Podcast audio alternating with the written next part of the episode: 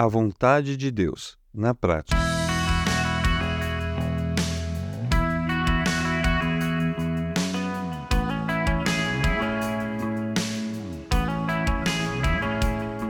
Deus revela sua vontade através da sua palavra. Para conseguirmos resolver o dilema de saber qual é essa vontade, temos que separar algumas situações. Por exemplo, será que vai adiantar eu ir até a Bíblia para saber em qual curso exatamente devo me matricular na faculdade? Provavelmente não encontrarei a resposta clara. Mas, e se tivermos que tomar uma decisão se devemos aceitar ou não uma oferta de trabalho em uma empresa conhecidamente corrupta? O Salmo 1, diz que como é feliz aquele que não segue o conselho dos ímpios, não imita a conduta dos pecadores nem se assenta na roda dos zombadores. Ao ler esse versículo, fica claro que a vontade de Deus é que eu não aceite vaga. Então, como na prática Deus nos guia hoje em dia?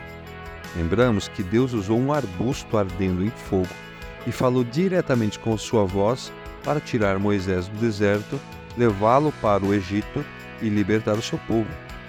Falou diretamente com o então perseguidor da igreja, Saulo, no caminho para Damasco.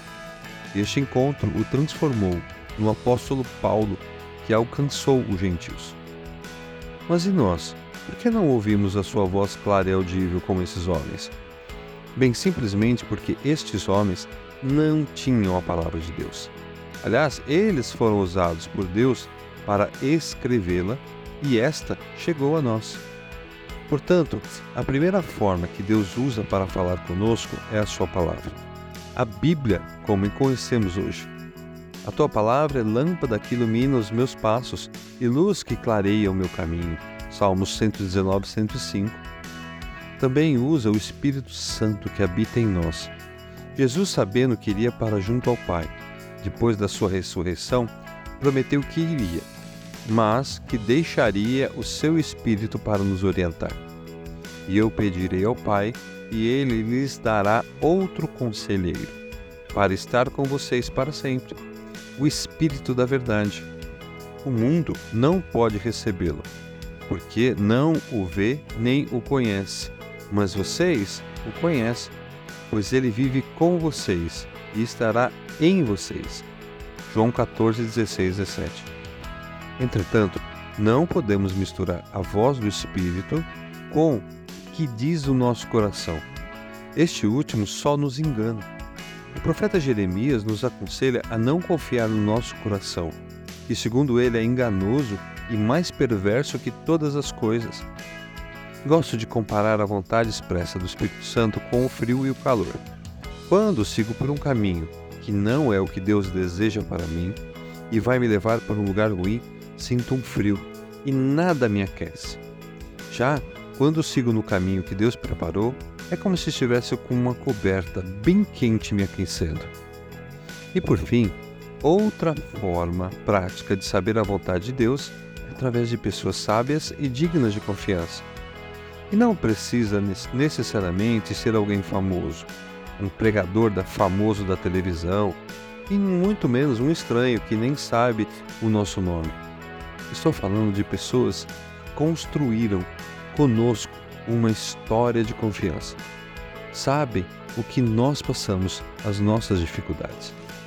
Também não me refiro a pessoas perfeitas que nunca erraram e que sempre acertam a vontade de Deus nas suas vidas. Assim, exemplos de pessoas que já trilharam o caminho do arrependimento, do erro e sabem qual é o caminho certo. Aliás, uma trilha é um caminho onde alguém já passou antes de nós. O apóstolo Paulo tinha um rabino chamado Gamaliel que o ensinava e Barnabé que o orientou em seu ministério.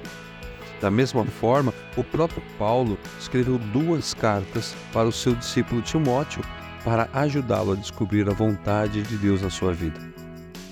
Quer saber a vontade de Deus para a sua vida? Dedique-se à leitura da palavra, pedindo entendimento desta palavra para o Espírito Santo e que Deus lhe dê um Gamaliel, um Barnabé ou um Paulo na sua vida.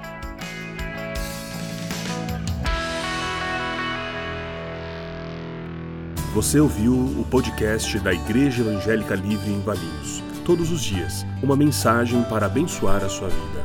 Acesse www.ielve.org.br ou procure por IEL Valinhos nas redes sociais.